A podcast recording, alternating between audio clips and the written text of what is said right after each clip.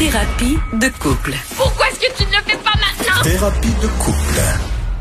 Ah, je pense que ma vie est dure. Passer de Mathieu Bocoté à Macacoto, j'ai j'ai payé, je, je vais payer cher. Bonjour, euh, Macacoto. Bonjour, Madame Saint-Hilaire. C'est la pénitence pour l'éternité. Je savais que tu allais dire ça. Donc, euh, Maca est un homme anciennement politique. Ben oui, tu as déjà fait de la politique. Et maintenant chroniqueur Oui, au. Journal de Montréal et euh, à temps perdu, mon mari. A pas perdu. Oui, c'est beau. Je, je te retiens, là. Oui, oui, je sais. Euh, donc, Maca, écoute, on va parler d'un sujet, euh, sujet de, de ben, d'actualité quand même, parce qu'il y a, y a des gens qui sont en vacances. J'en fais pas partie, malheureusement. Euh, Mais à savoir, est-ce que c'est une bonne idée, Maca, de partir en vacances ou pas pendant la pandémie? Écoute, euh, non- nombreux euh, sont celles de ceux qui considèrent que nous sommes aujourd'hui dans la pré-crise. Et ce qui m'in- m'intrigue euh, profondément, euh, nous sommes en réalité dans une période post-confinement, pas post-Covid. L'ennemi est euh, encore là, cet ennemi invisible. Il est encore là, il, il circule toujours.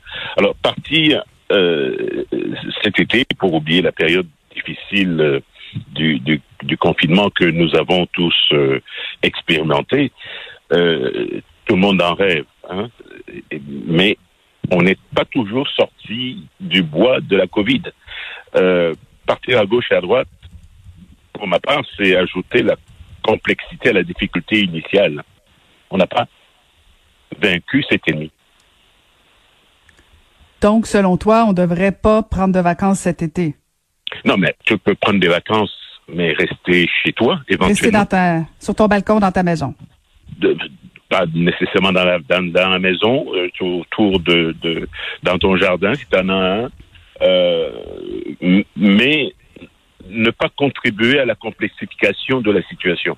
En fait, c'est bon. Je, je rappelle que ce maudit virus là, il vient pas du Canada ni du Québec. Hein.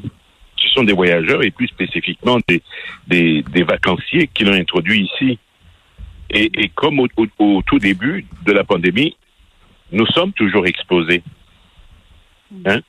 Et, et, et si, et si, euh, si euh, un peu partout à travers le monde, on a choisi de déconfiner sans avoir préalablement créé euh, et validé officiellement un bouclier médical curatif, c'est essentiellement pour euh, repartir, c'était essentiellement pour repartir l'économie, pas nécessairement pour des raisons de santé publique.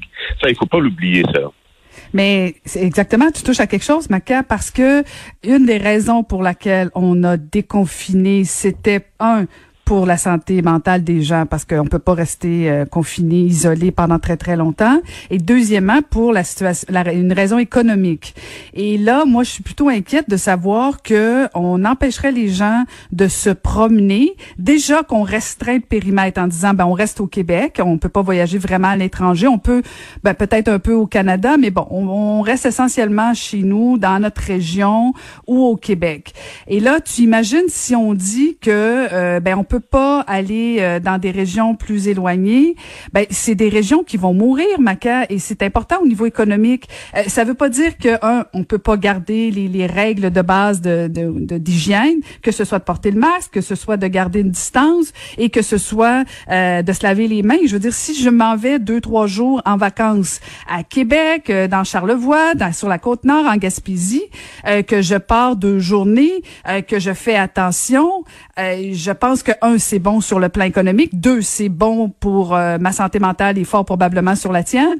Euh, je- pense que de dire qu'on reste confiné encore trop longtemps, moi je crains que ça ait des répercussions non seulement sur le plan économique, mais même sur l'idée qu'on qu'on se fait de la pandémie. On peut pas garder les gens isolés, confinés, euh, toujours axés juste sur eux. C'est malsain. Non, moi, je je je je suis pas, disons, euh, contre le fait que les gens respirent, qu'ils se déplacent, mais limiter les mouvements tant que on n'a pas. euh, écoute, il n'existe aucun vaccin efficace et sécuritaire avéré. Aucun protocole consensuel euh, dans le milieu scientifique n'est validé à cause notamment des enjeux de, de pouvoir et d'argent des laboratoires pharmaceutiques. Et les victimes de, de ce virus sont soit décédées, soit sérieusement affectées physiologiquement. Et l'incertitude sur l'avenir de, de, cette pandémie demeure. Alors, euh, et, et, tu parles de, de des difficultés euh, qu'on pourrait euh, vivre au plan économique et, et, et sanitaire. Euh, replaçons, remettons les choses en perspective à la lumière de ce que je viens de dire. Euh, en fait, il n'y a pas grand-chose qui a changé à part la bonne gestion de, du flux de gens dans les hôpitaux, les urgences. Mhm. Mais le virus euh, en lui-même, est-ce qu'on l'a éliminé? Non. Donc, pour moi, on est encore au point de départ. Si au début on nous disait faites attention, bougez pas, lavez-vous les mains, euh, tenez-vous à, à, distance euh, euh, de deux mètres les uns des autres et tout ça. Est-ce que dans la réalité d'aujourd'hui, là, on, on, sort souvent faire l'épicerie, tu vois beaucoup de gens respecter, ne serait-ce que la distanciation physique? Il y a, à la, à la, lumière des contestations, voire des scènes de désobéissance relatives au, port du masque et, et l'inconstance et l'inconstance de cette observation de la distanciation physique, euh, pour moi, c'est des, des, des, éléments, je, je, les observe, là, je ne suis pas en train de les inventer, ce sont des éléments, des comportements qui vont probablement euh, euh, donner euh, une suite négative après l'été. Hein. On vit les choses. Je comprends qu'on est, et je te rappelais lors du dernier débat qu'on a eu ensemble sur cette même euh, rubrique, euh, que si nous étions en train de, de, de, de subir des bombes ou des missiles, parce que c'est physique, parce que c'est spectaculaire, notre comportement euh, s'en ressentirait. On serait davantage plus prudent.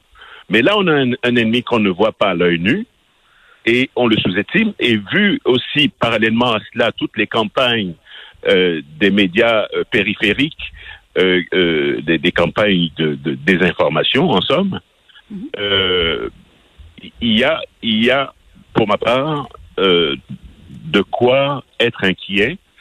Euh, et dans l'inquiétude et dans le doute, moi, Makakoto, je préfère rester dans mon carré de sable, oui, ça, euh, sans, voilà, sans trop.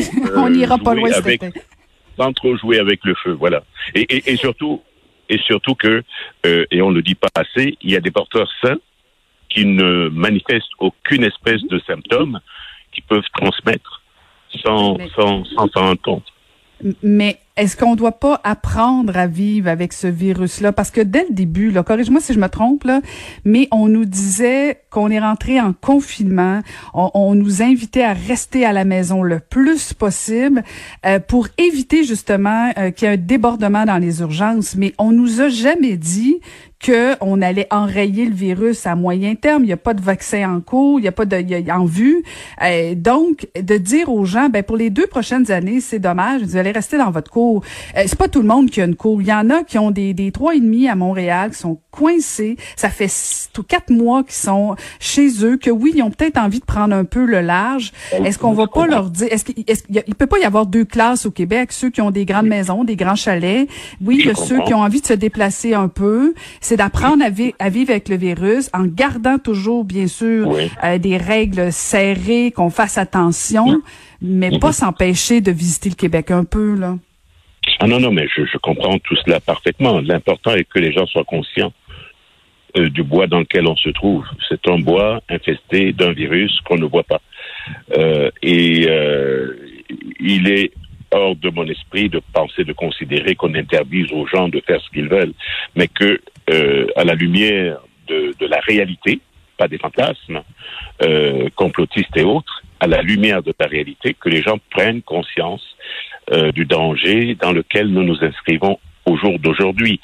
C'est sûr que tout le monde n'est pas égal. L'inégalité sociale, elle, elle, a toujours été mais euh, et on a on l'a on l'a souvent combattu au, Québec notamment mais et, la Covid vient révéler euh, ces, ces, inégalités à plusieurs niveaux d'ailleurs, mais bon, c'est un vaste sujet.